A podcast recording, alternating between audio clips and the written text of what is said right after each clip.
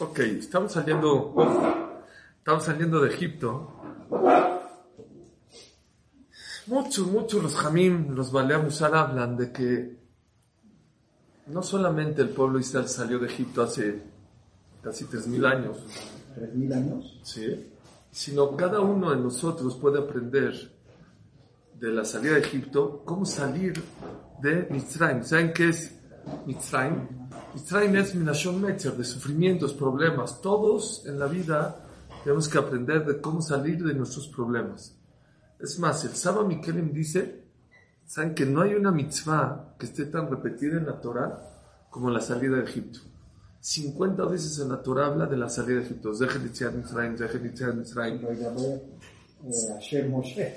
Eh. Sí, el Shema, pero lo repetimos muchísimas veces. ¿Cuántas veces una persona, sí?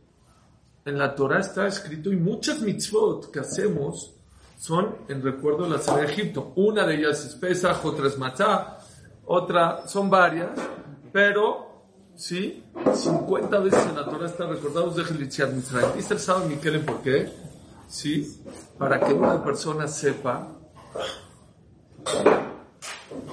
que todas las soluciones a sus problemas, todas, las puedes encontrar en la historia de Egipto. Si profundizas, si reflexionas y si piensas, te puedes dar cuenta que la solución a todos, no están escuchando, a todos sus problemas están en salir de Egipto. No voy a solucionar todos sus problemas, pero quiero enseñarles algunas de las cosas que podemos aprender de cómo solucionar nuestros problemas en la vida. Son dos, tres conceptos que aprendemos de esta operación. Del principio de la parasha. Dice así, y fue cuando el faraón mandó al pueblo, Velo naham der kikarovu. Había dos caminos, el corto y el largo. Y el Waze, ¿qué decía? Siempre el Waze te manda por el corto. Akash Barhu dice recalculando la ruta. ¿Sí? Es lo que dice acá. Sin Waze. Dice acá el Pasuk. Akash Barhu quitó el camino corto. Kikarobu. Kiamar pen. Y no podía. ¿Cuál era el camino corto?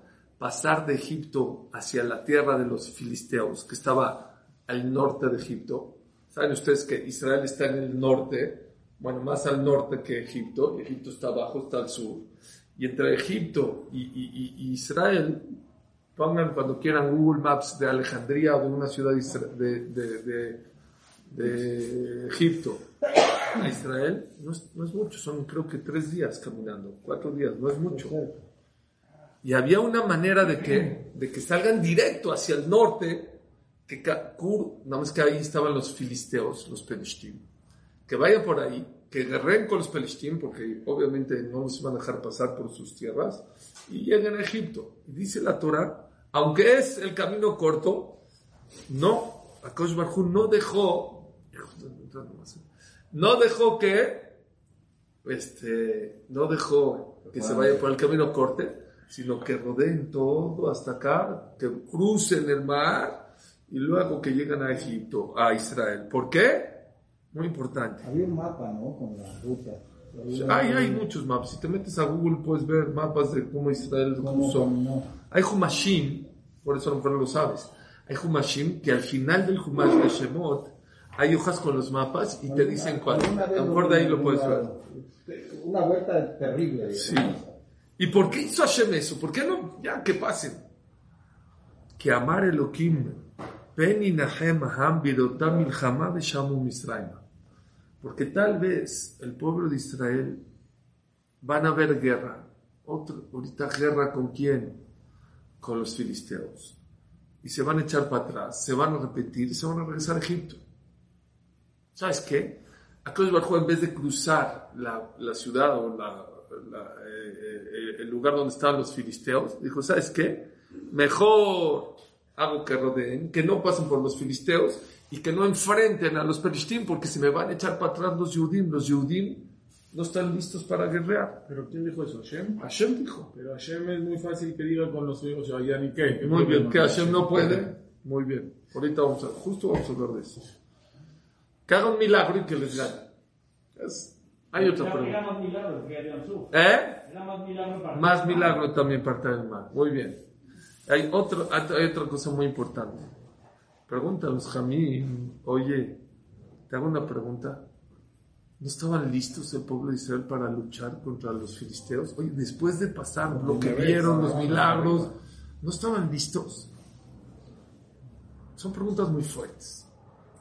¿Por qué Akash Barjú tiene que hacer que el camino más largo, no el corto? Ese era su plan. ¿Por, por qué? que haga un mar, milagro. tenía que ahogar a los Pero por, muy bien. Tenía muchas cosas que hacer. Porque en el camino tenían que pasar muchas cosas, ¿no?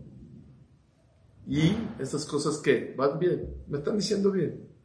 Les voy a completar. Muy bien. Antes que todo, les quiero decir una cosa. Apréndanse esto. No siempre el camino corto es el mejor. Hay veces los atajos te cuestan mucho tiempo, mucho dinero y mucho esfuerzo. La Gemara dice que Rabbi Yoshua dijo, nunca en mi vida nadie me ganó. Solamente una vez un niño, un chamaco, me ganó. Dijo, ¿cuándo? Iba a una ciudad caminando y llegué a una disyuntiva, a un lugar que era por acá por acá. Y le dije al niño, oye, voy a tal ciudad. ¿Por qué camino? Dijo, este camino es corto, pero largo, pero este es largo, pero corto. Se fue por el corto. Era corto, pero para llegar a la ciudad tenía que rodear muchísimo. Sí, era rápido a la ciudad, llegaba rápido, pero la entrada no era por ahí, tenías que rodear toda la ciudad. Entonces corto, pero largo. El otro era un poco más largo, pero ¿qué? Pero más directo. No saben qué musar tan grande hay en esto en la vida.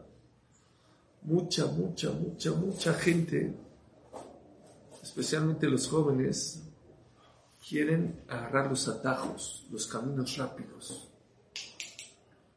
Y muchas veces no es el camino correcto. Hay gente que quiere ganar dinero muy rápido, de una manera incorrecta, pero es rápida. Hay mucha gente que, por ejemplo, no quiere rezar, quiere rezar nada más lo principal. Es el camino corto. Hay mucha gente, pero se pierde, se pierde porque cuando una persona reza completo, dice el Benishai, dice la Kabbalah, tus tuberías que haces de la verajá y del shefa llegan al cielo como debe ser, de una manera correcta. No revuelves los tuyos, no te saltas, no cortas, haces las maneras correctas. Muchas veces la persona cree que se está ahorrando, pero te estás, te estás robando a ti mismo. Te estás robando a ti mismo. En Shalom Bait, ¿saben cuál es el camino corto? Gritar, ser impulsivo, me desahogo. El largo es ser paciente, esperar, pensar, ¿qué le voy a decir? Muchas veces tus caminos cortos de Shalom Bait resultan muy largos, porque el ser impulsivo te hace pelearte, discutir, pelear, desgastarte. Si te hubieras esperado 10 segundos, 10 minutos, hay veces a lo mejor 10 horas, y le reclamas con calma, es largo pero es corto. Se solucionan las cosas mucho más rápido. Lo mismo, lo es en el Jinuj Habanim. Desgraciadamente en la educación de los hijos mucha gente ya no tiene lo más preciado para un niño es el tiempo de un papá, el tiempo de una mamá para sus hijos. Y queremos estar el más poco tiempo que podamos con nuestros hijos. Ya, ya, a ver, ten el iPad, ten el celular, no estás molest- Yo me vuelvo loco. Hoy en día le digo a mi esposa, yo, Baruch Hashem, mis hijos ya crecieron, pero me vuelvo loco como los papás están en su mundo y los hijos están ya con sus iPads y con niñitos de tres años, de dos años, ya se olvidan de ellos en el restaurante, ya están con el iPad, ya están. Me dijo una, una clienta mía que tiene un asilo de ancianos, les he contado, y me dijo que pues, es un asilo de ancianos donde vienen a visitar los familiares una vez a la semana, el fin de semana, Chesuri, todos los que vienen a visitar a sus papás vienen con sus hijos, con los nietos. Sí, los papás están con el abuelito, con el papá, lo que sea. Pero todos los nietos, todos en su celular, todos en un iPad. Dice, una paisana tuya, si me dejó una paisana tuya, trajo a sus hijos y los puso a dibujar con su abuelito, no sé, el abuelito, la familia. Me volvió loco. Imagínate que la directora me dijo, imagínate que me paré a la mitad y la mandé a llamar. Dije, oye, ¿me dejas felicitarte? Es la única que ha venido acá e integras a tus hijos, a los nietos con el abuelito. ¡Qué maravilla!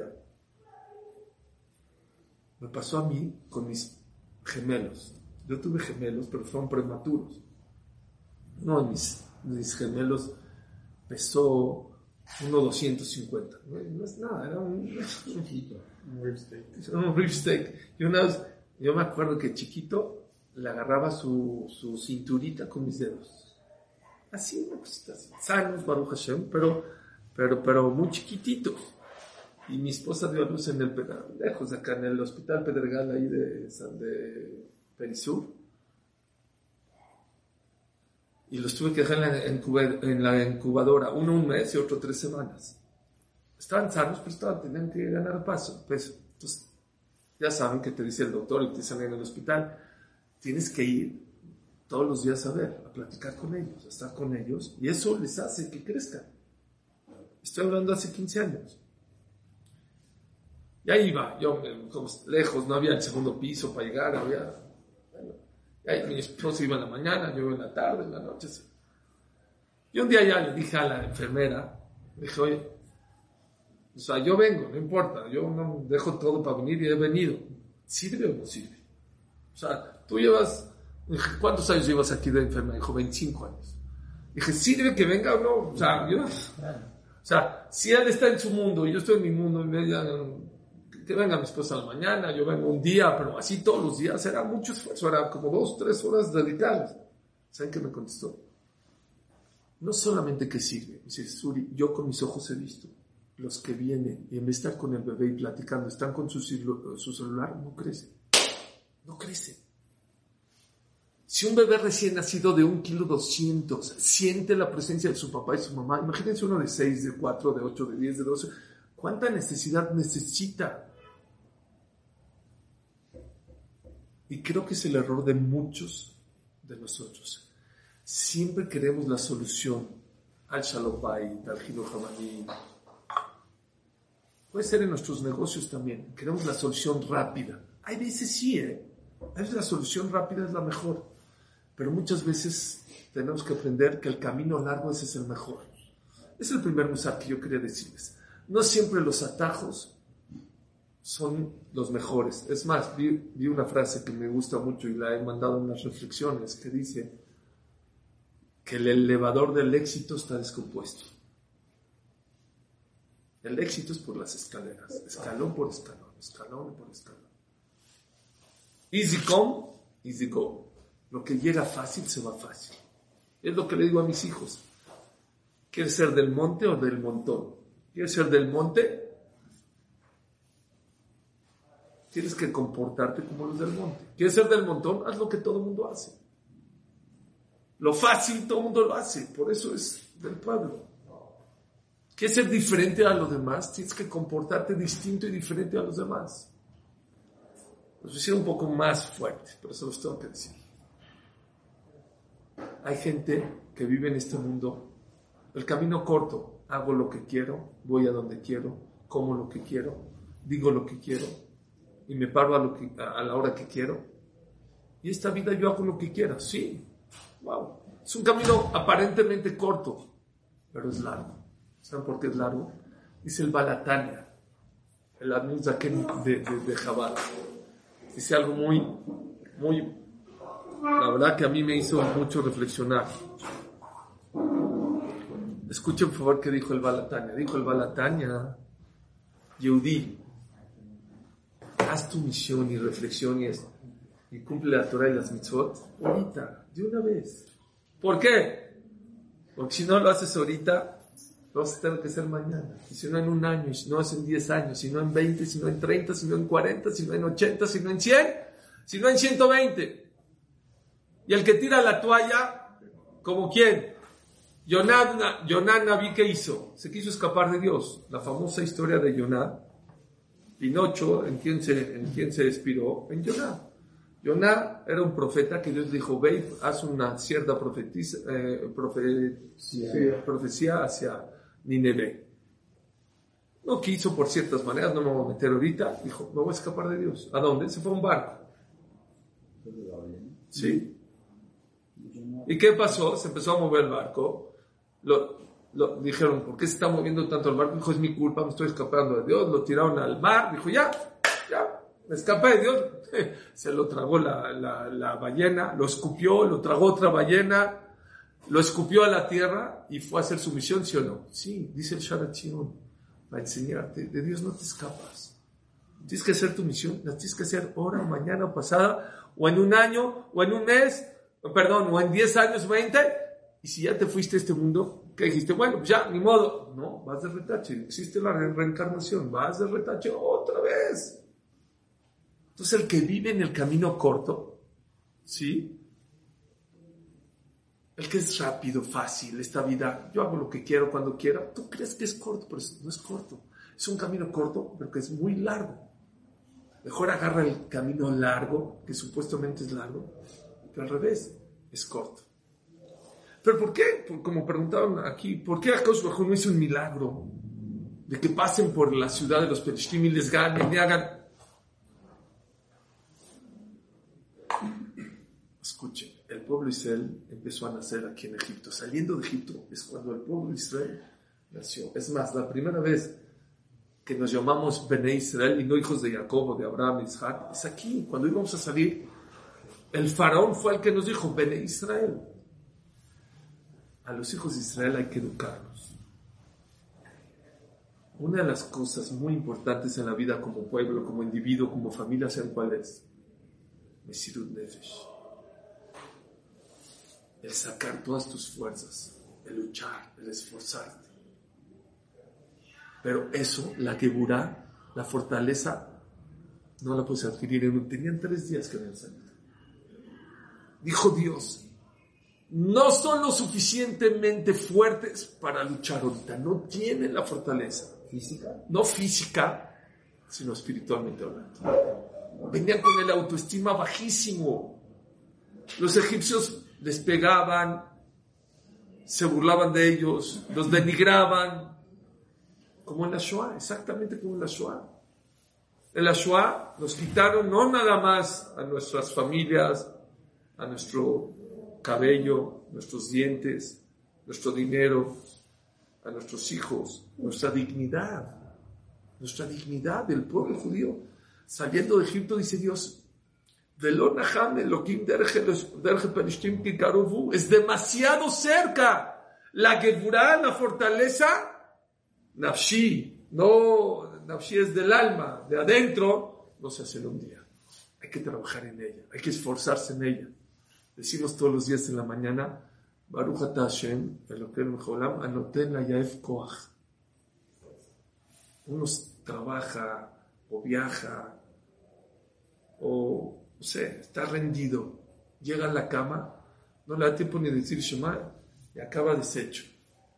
Y al otro día, qué bruto, parece que te inyectaron droga. Nuevecito, ¿cómo?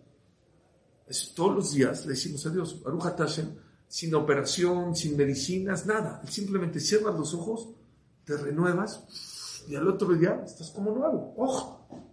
A trabajar, a hacer ejercicio. Otra vez. Eso todos los, días, todos los días decimos Baruch atah Hashem. Elokeinu mejolam, anoten la yaef koach. Bendito tú a Kosh que le das al que está cansado fuerzas, fuerzas corporales me refiero. Más adelante en Birkat HaShachar decimos otra braja. Baruch Hashem, Elokeinu mejolam, Ozer Israel Bigbura. Pues aparenten que le das al pueblo de Israel fortaleza. Pues, otro- pues ya la dijimos, la esa es, Koach. esa es la espiritual. Sí. Tenemos dos tipos de fuerzas, la corporal y la espiritual. Siempre que ustedes vean en, en, en, en los en, lo- en Hanukkah que pasó hace un mes, cómo lucharon. Alan Simbala que Burot, No fue una fortaleza corporal. Corporal, ¿a cuántos soldados después ganar? Eran miles contra poquititos. Miles contra poquititos. Am Israel tiene una fuerza que se llama la fortaleza espiritual, se llama Geburah. Y esa hay que sacarla. Todos tenemos adentro una fortaleza muy especial para educar a nuestros hijos. Uf. Y una frase, no sé si ya se las dije, pero si no, les voy a cambiar su Shalom Bait. Se los voy a cambiar. No hay una manera mejor para crecer como persona que Dios te haya dado una pareja distinta a ti. Cuando Dios te hace que te cases con una persona distinta, diferente a ti, es la mejor manera de crecer como persona. Eso es gurá. Oye, a ella le gusta, yo sé, esto, eh, eso no es, no, es, no es corporal, eso es de adentro. Eso hay que, hay que sacarlo. Mucha gente dice, después de 20 años, me dice, Suri, es que se pelea con sus esposa. A lo mejor no es mi shidduch, ya tiene seis hijos y ya lleva 20 años. No, a lo mejor no es mi shidduch. ¿Saben qué le contestó? A lo mejor sí es tu shidduch y lo que Dios quiere es que trabajes en tu persona, en tu carácter. Que saques tu gebura que tienes adentro. Nosotros tenemos una gebura muy especial. Hay gente que lo ha leído, Hashem, ¿saben qué le da? A Kaush le da, desgraciadamente, niños no sanos. Y tiene que sacar su gebura para sacar adelante a sus hijos. Hay gente que Hashem le manda problemas de parnasá. Y corporalmente no hay manera, ¿eh? no hay manera. Solamente con tu gebura. ¿Y saben quién se aprende aquí? Los... ¿Qué dijo Dios? Mis hijos no están listos para guerrear contra los pelishtim. Vamos a darle la vuelta, el camino largo. ¿Qué se aprende de aquí? Si Dios ve que no puedes, no te lo manda, no te manda a la guerra.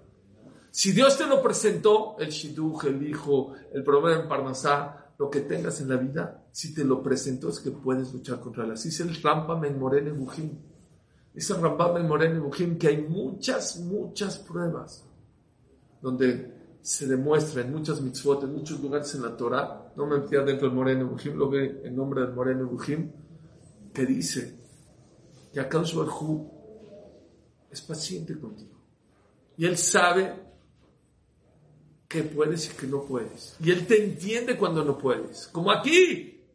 Oye, pues ni modo, que se esfuercen, ya vieron milagros. Vieron milagros, pero todos fueron de espectadores. Nunca ellos hicieron nada. No están listos. No están listos para pelear, para guerrear. ¿Saben qué? Dios uh, los desvió. ¿Qué aprendemos de ahí? Que si Dios ve que tú no puedes con esa prueba, no te la manda. ¿Acaso no viene a, a meterte el pie en la vida? No. Él entiende y Él sabe que somos seres humanos y Él sabe que no somos ángeles. Y Él sabe que tenemos debilidades. Y dice el Ibn Ezra, oye, ¿para qué Dios hace Kriyat Yamsuf? Enfrenta a los egipcios. Ahí vienen los egipcios, ahora, son 600 mil. Ahora sí, vamos. Dice el Ibn Ezra, no estaban listos. No corporalmente, mentalmente. Mentalmente se sentían de menos delante de los egipcios, porque siempre fueron sus patrones, porque siempre les pegaron, porque siempre los hicieron sufrir. Dijo Dios, no los veo listos. No se hace, entiéndanme, la fortaleza, a lo mejor, es igual. Igual la corporal, la corporal tienes que ir al gimnasio, no en un día ya te haces ser más fuerte, tienes que ir cada vez haciendo esfuerzo. Lo mismo con la fortaleza de una persona. La persona tiene que ir sacando las fuerzas que tiene adentro. Y por eso Akadosh Barjú dijo, no, no me gusta por el Derech Pelishtim, no están listos mis hijos. Les conté que una vez un viejito vino con Abraham, vino y comió y le dio de dormir y le dio de todo. Le dijo, ¿cuánto te debo? Dijo, depende. Si dices Birkat Amazon y le agradeces a Dios, nada. Si no, me tienes que pagar. Dijo, yo no creo en Dios. No, no creo en Dios. Ahora le dio una patada y lo sacó. No patada, pero lo corrió. ¿Cómo no crees? Oye, mira la fruta, mira la manzana, mira el árbol. No creo, yo no creo. Esto se hizo todo solo. Lo corrió Abraham Avinu. Dice el Midrash que Hashem se enojó con Abraham Avinu. Dijo, yo llevo 80 años paciente a que esta persona haga teshuva. Tú en un día ya lo corriste. Akash es paciente. Entiéndanme. Akash Baruj no me bater. No se hace la vista gorda. No es barco, como dicen aquí en México. Ah, ya, Dios es bueno. No, no, no. Dios es paciente, pero no es tonto. Hu te entiende. O que de qué familia vienes, o que no te enseñaron, o que no aprendiste, o que tu esposa, o que tu papá, o que tu mamá, o que tu situación, él en Adam pasa. Akash Baruj cuando la está pasando mal la persona, no se enoja con él. No lo juzga, lo entiende. Pero llega el momento que dice Dios, se acabó. Pero Hu es paciente. Él entiende la situación. Por eso Dios dijo, pues se me van por acá, no se van por allá. Nunca Hu le va a mandar a una persona una prueba que no va a poder pasar. Y si él sabe que no está listo, no se va a enojar con él. Y Job, ¿saben quién fue Job? Hashem lo hizo sufrir muchísimo, lo probó y cayó y se equivocó. Baruj Hu no lo castigó. Dice la Baba Batra, ¿por qué? En Adam pasa zaro cuando una persona la está pasando mal. Y dice cosas que no tiene que decir, Dios lo entiende. Dijo, es, un, es una tontería lo que dijo Job. Es una tontería. Pero no dijo es un hereje. Él dijo, aparentemente una herejía. Él dijo, Dios, a lo mejor te equivocaste y piensas que en vez de Job soy Oyev. En vez de ser Job el tzadik, soy Oyev, soy tu enemigo. O sea, Dios se va a equivocar. Eso es una herejía. Dijo Dios, habló cosas no sabias. Habló cosas tontas. Pero no dijo que es una persona hereje. ¿Por qué? Cuando una persona no la está pasando bien. ¿no? Acá lo entiende. Sabe perfectamente. Pero de ahí a que no saques tu potencial, a que no te esfuerces, a que llega un momento que dice Dios, bueno, ya te di 10, 20, 30, 40, 50 años. No, 80, no, 90, no, 120, no, haz de regreso. Tienes que hacer tu misión. ¿Y hasta cuándo Barjú se esperó hacer todo esto? ¿Hasta dónde? ¿Hasta dónde? Hasta Kriyat Yamsuf. Está escrito en la Gemara Sotah que estaba todo el pueblo de Israel enfrente al Yamsuf. ¿Quién fue el primero que se aventó? Esta es una pregunta que me da pena que no la había hecho nunca en mi vida. ¿Por qué no Moshe? ¿Por qué no Moshe? ¿Quién era el líder? ¿Quién era el rey? ¿Quién sacó al pueblo de Egipto? Moshe. Oye, Moshe, vamos, adelante. No es como ahorita que los dirigentes se van a, se esconden en sus palacios, en sus, en sus en mansiones. Antes el rey era el que iba hasta adelante en la guerra. ¿Por qué Moshe no se, fue, no se fue hasta adelante? ¿Por qué se fue al lado? Vean qué musar. Dijo a Kosh no quiero que Moshe, de haber dice el Beisao, que ellos sean, que den el primer paso. ¿Por qué? Porque ellos no sabían, nosotros ya sabemos la historia que se iba a abrir el mar, ellos no sabían que se iba a abrir el mar. Si ya sabían qué chiste, le dijo al pueblo Israel, avancen, avancen a dónde? Avancen al mar, avancen. Es como si tú ahorita estás en un edificio y te está persiguiendo. Y Dios, ¿qué hago? Avanza. No, avanza. ¿Dónde avanzo? ¿A dónde? ¿Y qué hicieron? Hay algo muy bonito, que se, se empezaron a pelear los Shebatim. Dijo, yo, yo, yo. Así dice Rabbi Meir. Se empezaron a pelear Binyamin, Nachshon Aminadab, Shevet Yehuda. No, yo primero, yo primero, yo primero. Y al final, ¿quién ganó? la tribu de Judá. Nachshon Aminadab era de la tribu de Judá. Él fue el primero que se aventó. Dicen los Mefarshim. No es que discuten la vida porque uno dice, no, Shevet Binyamin. No, Shevet Binyamin dijo yo primero. Sí, dijo, pero al final no se echó primero. Ya del dicho al hecho hay mucho trecho. Todos los Shebatim se querían echar primero, pero el único que actuó y, y demostró su geburá, ¿Oyeron? Su Geburah, ¿quién fue? ¿Pero por qué entonces Moshe no? No entendí. Moshe no, porque quiso educar al pueblo judío a sacar su potencial. Si Moshe se mete primero y luego se van los de atrás, qué chistoso. Le enseñó al pueblo judío a tener Mesirut Nefesh, a esforzarse, a caminar en la vida cuando no entiendes. Es difícil. Sea, no- ellos no sabían que se iba a abrir. No, claro que no sabía. No nada más eso. O sea, no, no, no de como si vamos a abrir, hermano, vamos a No, dice el Pasuk, David Ben avancen, avancen, avancen. Nadie me hace cuenta. Van a, ¿eh? Nadie. Naden. ¿De cuánto puedes nadar? Sí, claro. Pero Rabenu Baji dice más todavía. Rabenu Baji dice algo increíble. Dice Rabenu Baji. Uno que cree que se metieron y se abrieron como un freeway. Una raya recta hasta el otro lado. No es cierto. Para empezar, entraron, ¿Eh? entraron y salieron por Sí, fue un arco, número uno. Pero número dos, dice Rabenu Baji, enfrente a ellos había un muro de agua. Y conforme iban caminando, se iba abriendo. Otra vez, el mismo Yesod, el mismo concepto. Estaba educando al pueblo judío Hashem a que en esta vida hay que caminar con emuná, con geburá. No entiendo, Boreola, no importa, tú caminas, se te va a abrir. Todo mundo nos gustaría saber, desde que somos jóvenes, con quién me voy a casar, dónde voy a vivir, quién van a ser mis suegros, con qué dinero me voy a casar, ¿no? ¿Cómo le voy a hacer? O los que ya nos casamos, ¿cómo voy a casar a mis hijos? Los que ya casamos hijos, ¿cómo a casar a los últimos hijos? ¿Cómo a casar a mis nietos? ¿Y Dios qué te hace? Un muro de agua. Tú camina. Conforme vayas caminando, se te va a ir abriendo.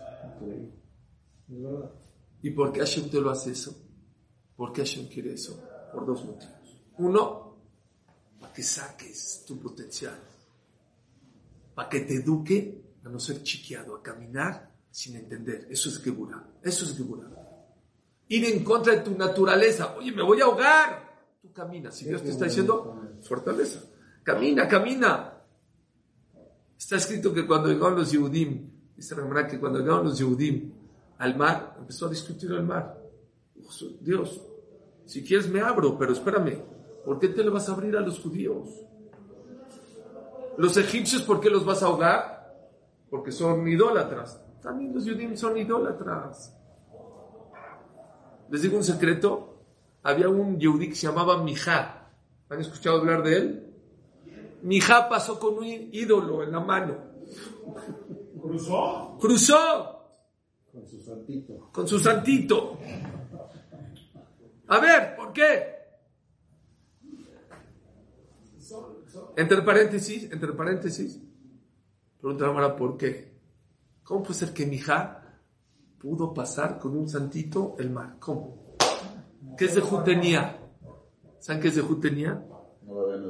En Egipto, no. En Egipto metía mucha gente a su casa a comer. Así se la excelente. El zehut de darle comer a los demás es lo que lo protegió en el mar. No, increíble, increíble. Está con Moshe, ¿no? ¿Eh? Sí, del vid, del este. Ok. Pero aún así, oye, espérame, ¿cómo puede ser? ¿Eh? ¿No está increíble? ¿Está increíble o no increíble? Ok, cierro el paréntesis. Mi hija se salvó por lo que, por lo que ustedes quieran. Pero espérame. Dijo el mar, ¿por qué me voy a abrir? Él fue el que dio el Shema Forash para que se haga el, el. Vamos a jugar a, a, a, a, a los Yudim. ¿Qué le enseñó Moshe al mar? Los huesos de Yosef. Cuando vio los huesos de Yosef, ¡pum! De inmediato se abrió el mar. ¿Pero por qué los huesos? ¿Qué tiene que ver los huesos de Yosef? ¿Por qué? ¿Por qué sí? Vean qué increíble. Yosef Atzadik, Yosef Atzadik, ¿dónde estaba? En Egipto. ¿Cuántos años tenía? 17 años. La edad del redentor. No era guapo, guapísimo. Y tenía motivos para reventarse. ¿Por qué? Porque sus hermanos, los tzadikim, lo vendían. Y no es que él fue a buscar a la zona roja o a la zona rosa para estar con una mala mujer. La patrona lo buscó a él. La patrona quiere con el esclavo. ¿No era para que peque o no? Sí. ¿Cómo se contuvo? Geburah. Sacó su potencial de afuera, sacó eso corporalmente no hay quien pueda aguantar esa prueba, no existe. La única manera que pudo Yosef Atzadik doblegar a quien, a Potifar, es porque sacó su Geburah, su potencial, su fortaleza nafshi que tiene adentro.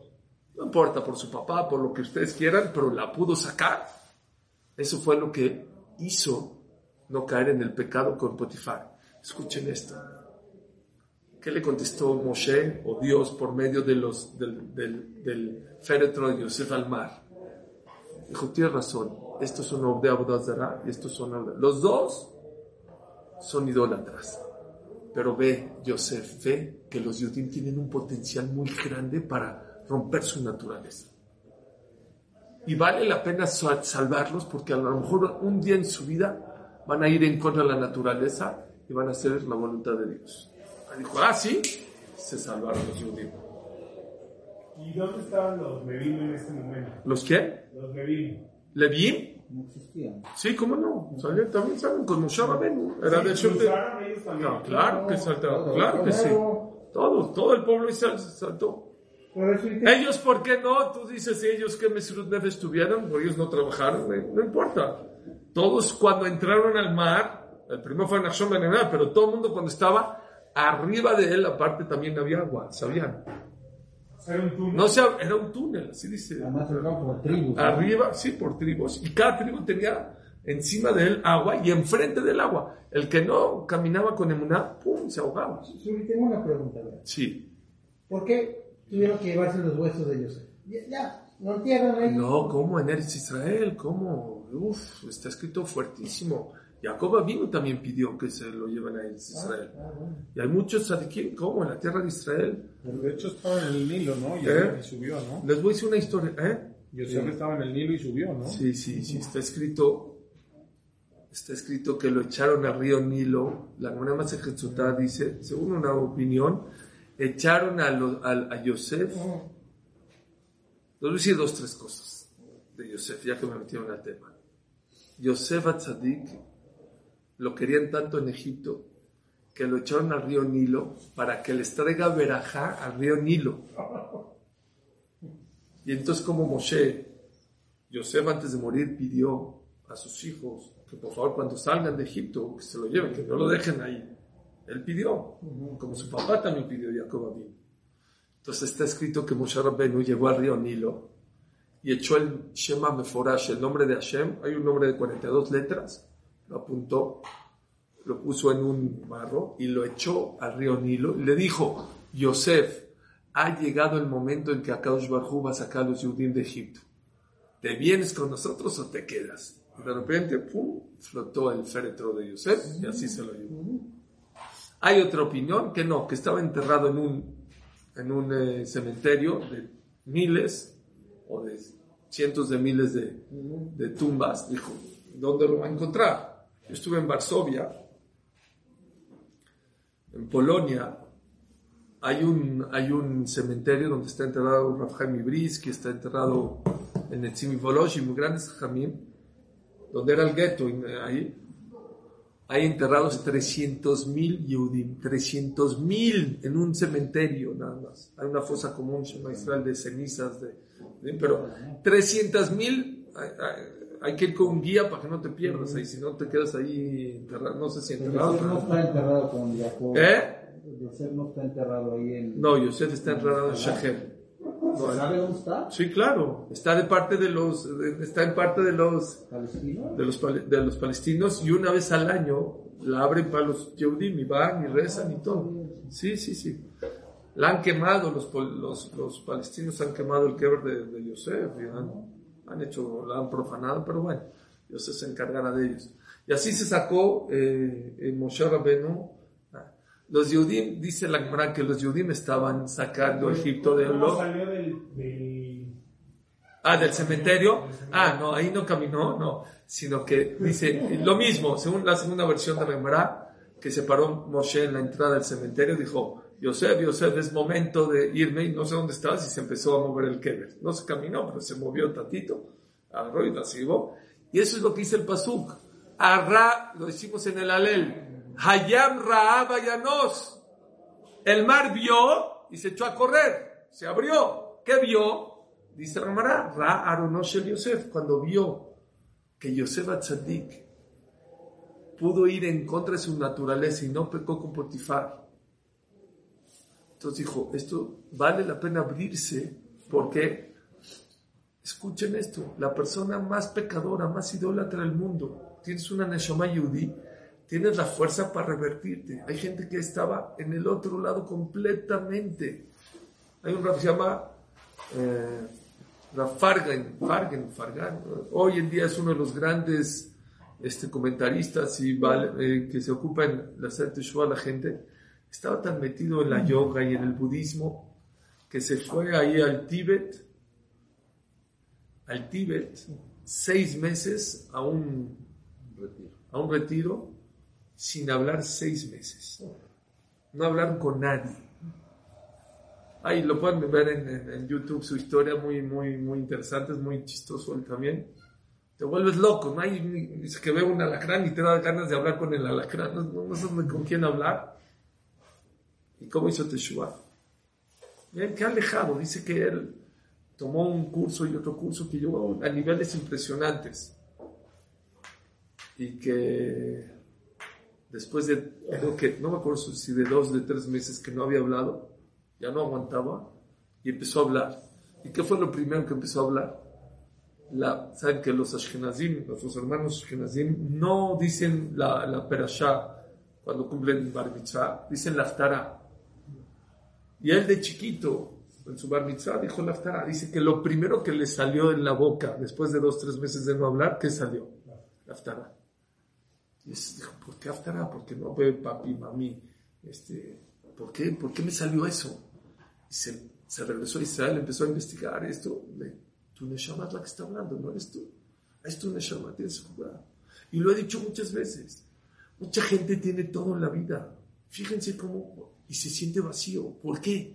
¿Por qué se siente vacío? Porque te falta sacar tu potencial. Te, te, te falta sacar esa cura que tienes. Para cada quien. Cada quien tiene su cura para unas cosas. Uno para no comer taref, el otro para no estar con una mujer prohibida, el otro para, para educar a sus hijos como debe ser, el otro para aguantar a su esposa o, a- o aguantar a su esposo. Cada quien en su nivel. Pero Am Israel tiene una fortaleza especial y por eso Akadosh Baruj Hu dijo, ha llegado el momento en educar a mis hijos que sean fuertes. Hagan lo mismo con sus hijos. No le den todo peladito a la boca. Que se esfuercen. Sí, cuando es bebé, es, es- es lo que nos pasó en Egipto. ¿Qué hicimos en Egipto? Nada, espectadores. No hicimos nada. En Egipto, nada. ¿Saben qué es nada? Ni un caratazo, ni un trancazo. Espectadores. Dam, Sfardea, Kinim, Marov, Deber, Barat, Hoshecham. Nada más bien. Nada más vimos. Como un bebé. Un bebé. Su mamá lo peina, su mamá lo baña, su mamá lo cambia, su mamá lo viste, le da de comer. Todo está listo para el bebé. Dijo Rav Zalman Rothberg, uno de los grandes jamim de Israel, vino a México. Y dijo, Akash Baruj te quiere dar todo en la vida. Dijo, ¿cuál es la prueba? Naces y ya está lista tu comida. Ya tienes padres que te visten, que te bañan, que te... Todo está listo. Es increíble cómo tienes 10 minutos de haber nacido y ya está el calostro. Al día, a las 24 horas, ya tienes la leche. A la hora que quieras, en la temperatura que, quieras, con los nutrientes que necesita el bebé. ¿Está listo o no? Es nada más una cosa. Todo ya está listo. Falta una cosa. Si el bebé no succiona, no come, no mama. Todo está listo. Tiene que haber un mínimo esfuerzo desde que, oye, pero tiene media hora que nació. ¿Quieres comer? Tienes que succionar. Dios te quiere dar muchas cosas en la vida. Entiéndanme, pero hay que esforzarse. ¿Quieres parnasar? Tienes que rezar, tienes que ir a trabajar. ¿Quieres tener Shalom Bait? No se da el Shalom Bait fácil. Tienes que esforzarte. Tienes que trabajar. Ya te dio Dios dinero. La gente piensa, como dijimos ayer en el show, ya tengo dinero. No es suficiente. Ya que Dios te dio dinero, ahora tienes que lidiar, cómo repartirlo, cómo usarlo, cómo no preocuparme, cómo estar feliz con lo que tengo. Es esfuerzo, es un mundo que hay que esforzarse en esta vida. Es lo que nos enseña aquí la Parashá. Llega el momento en que te dice, sí, está todo listo para ti, todo. Puedes tener un Shalom Bait impresionante, hijos maravillosos, pero si no hay un esfuerzo de parte del ser humano, no va a suceder. Y creo que ese es el problema de esta generación. Estamos en una generación del mínimo esfuerzo. No queremos esforzarnos en nada. En la introducción de mi libro de Shalom Bait que estoy haciendo, está a punto de salir de dotación, es lo que escribo en la introducción. Antes lo que eran molestias que tenías que lidiar con tu pareja, hoy se han vuelto en motivos para divorciarse. ¿Por qué? Porque no me quiero esforzar. Porque ¿por qué tengo que estar lidiando contigo, peleando contigo? Tengo una pareja que en esta mesa, no sé, bueno, en este cuarto, ya tiene como seis años. Dijo, ya me voy a divorciar. Dije, por favor, tienes dos hijos, no espérate, ¿qué, pasó? Era- no me acuerdo cuál era, pero era una, toma, era una tontería. Por favor, no. Un tema de restaurante, tontería, tontería. Dije, por favor, no lo hagas. No, yo, pues espérate, espérate, cálmate. Para destruir siempre, bueno, piénsalo. Obviamente, que al otro día ya lo reflexioné, dije, no. Cada vez que me veo, casi cada vez que me veo, gracias que no me divorciaste. Para ocasión tengo una familia maravillosa, una esposa maravillosa. Así, cuidado. Tengan cuidado. Muchas veces la falta de éxito en la vida, en muchas cosas en la vida, no es porque Dios quiere que te vaya mal. Es porque tú no sacas tu geburá. Hay un libro de Musa, se llama Jobot al-Babot. ¿Han escuchado hablar de él? Es el libro número uno de Musa. Había libros que te dicen cómo ponerte teflín, cómo cuidar Shabbat, cómo convertir Asher, que se llaman Jobot, las obligaciones exteriores de la persona hacia los demás, o hacia Dios, las que se ven. Ponerte teflín, decir el catamazón, cuidar Shabbat, Pesach, la machá. Nadie se había atrevido a hablar de Jobot al-Babot. Las obligaciones del corazón. ¿Qué onda con la envidia? ¿Qué onda con, con la presunción, la codicia, la avaricia? Esas se llaman Jobot al-Babot, cosas del corazón que nadie ve. Y vino Rabenu Baji, que vivía en España, hace 800 años. Dijo, voy a escribir un libro. Y en la introducción, vean la introducción, trae siete motivos por el cual no escribir ese libro. Siete. No, yo el idioma no sé, no sé escribir. Son cosas sabidas. ¿Qué les voy a decir? Que la gente que no envidia, la gente ya sé que no tiene que envidiar. Tefilín no saben cómo se pone. Hay que escribir un libro, cómo se pone el tefilín. Cómo se dice el catamazón, cuáles son las merajos de Shabbat. Pero no ser envidioso, pues, pues, todo el mundo lo sabe. Siete motivos. El idioma no me ayuda y la imprenta está, no me acuerdo. Siete motivos, ahí los traigo. Siete motivos por el cual no lo escribió. ¿Por qué no debería haberlo escrito? Y al final, ¿lo escribió o no? Lo escribió. Y gracias a ese libro han salido cientos de miles de libros de Musar. Gracias a él, todo se basa en, en su filosofía de Jobot de Babot. Dijo, ¿por qué lo escribí? Por, porque a lo mejor me puse a pensar que los siete motivos que escribí no son reales y todos vienen por flojera, porque no me quiero esforzar. Porque escribir un libro te compromete a revisarlo, a escribirlo, a rechecarlo, a cumplir lo que dice y por eso no lo quiero sacar. Y muchas veces cuando no quieras hacer cosas es, a lo mejor no, no es que Hashem no quiera que no las hagas. Tú a lo mejor estás en tu zona de confort. Sal de tu zona de confort. Pregúntate. Había un que se llama el Saba Mikel. Era el Rosh Shiva. Entonces todo el mundo lo invitaba a las bodas. Él, decía, "Pues, a lo mejor no tengo que ir a todas las bodas. Oye, vístete, vete, quédate ahí en la boda dos, tres horas. Pierdes mucho tiempo. Por favor, no me necesita que vaya. Me invitó por compromiso. Soy Rosh Shiva, me tiene que- me tiene que invitar. Por eso voy. ¿Qué creen que hacía? Para tomar decisión si tenía que ir o no. Porque a veces de verdad no necesitaba ir. Se vestía, se ponía la ropa de Shabbat o de boda, se salía de su casa. Ya que estaba listo para irse, tomaba una decisión. ¿De verdad necesito o no? Para que no sea, "Ay, qué flojera vestirme, ponerme la corbata. eh". Ya que estaba afuera, ahora sí tomé una decisión. Oye, ¿voy a la boda o no voy a la boda? Bueno, creo que eso es uno de, las, de, los, de los mensajes más importantes de esta parasha. Al principio estás tiernito, dijo Dios, no estás listo para luchar, para pelear. Por eso prefiero que no pases por los Perishtim, vamos a rodear. Pero llegan momentos que tienes que sacar tu fortaleza, tu geburá. Vean qué bonito. Después de la braja de Ozer Israel Bikborá que viene, Oter Israel Betifara. Cuando un yudí saca su fuerza, ¿qué viene? La corona de la belleza. Es duro, ¿eh?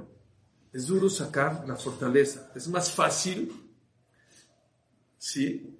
Quedarte en tu zona de confort. Como les dije al principio, es un camino corto, pero al final es un camino largo. Pero es más, es más cómodo. Es más cómodo. Pero aquella persona que saca su potencial es una persona feliz, contenta, satisfecha. Aquella persona que saca su geburá, claro que es difícil en el momento. ¿Ustedes creen que Yosef no sufrió el, el, el luchar contra Potifera y no estar con ella y no acostar? Claro que le costó trabajo. Después de unos minutos les puedo asegurar que Yosef era el hombre más feliz de la tierra, porque no hay felicidad más grande en la tierra cuando sacas tu fortaleza. Ese es tifara, esa es belleza. Belleza es cuando una persona lucha en contra, hay veces, de su naturaleza. Y vean lo que hizo Yosef.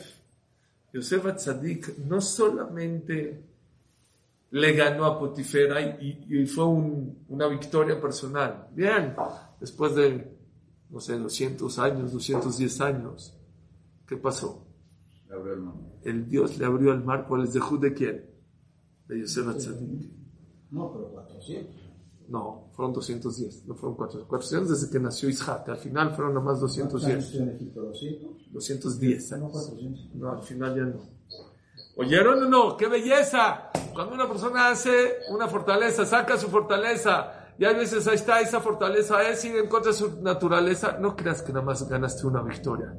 Puede ser que ganaste para ti, para tus hijos, para tus nietos, para tus bisnietos, cambiaste la vida de muchos. Lo mismo pasó en Hanukkah con los Yevanim. Sacaron su fortaleza, no ganaron la victoria. Tres mil años o dos mil, mil- casi dos mil años después seguimos festejando millones de Yurim Hanukkah. ¿Por qué? Las cosas más maravillosas del judaísmo pasan cuando un yudí saca su fortaleza. No corporal, nafshi, espiritual.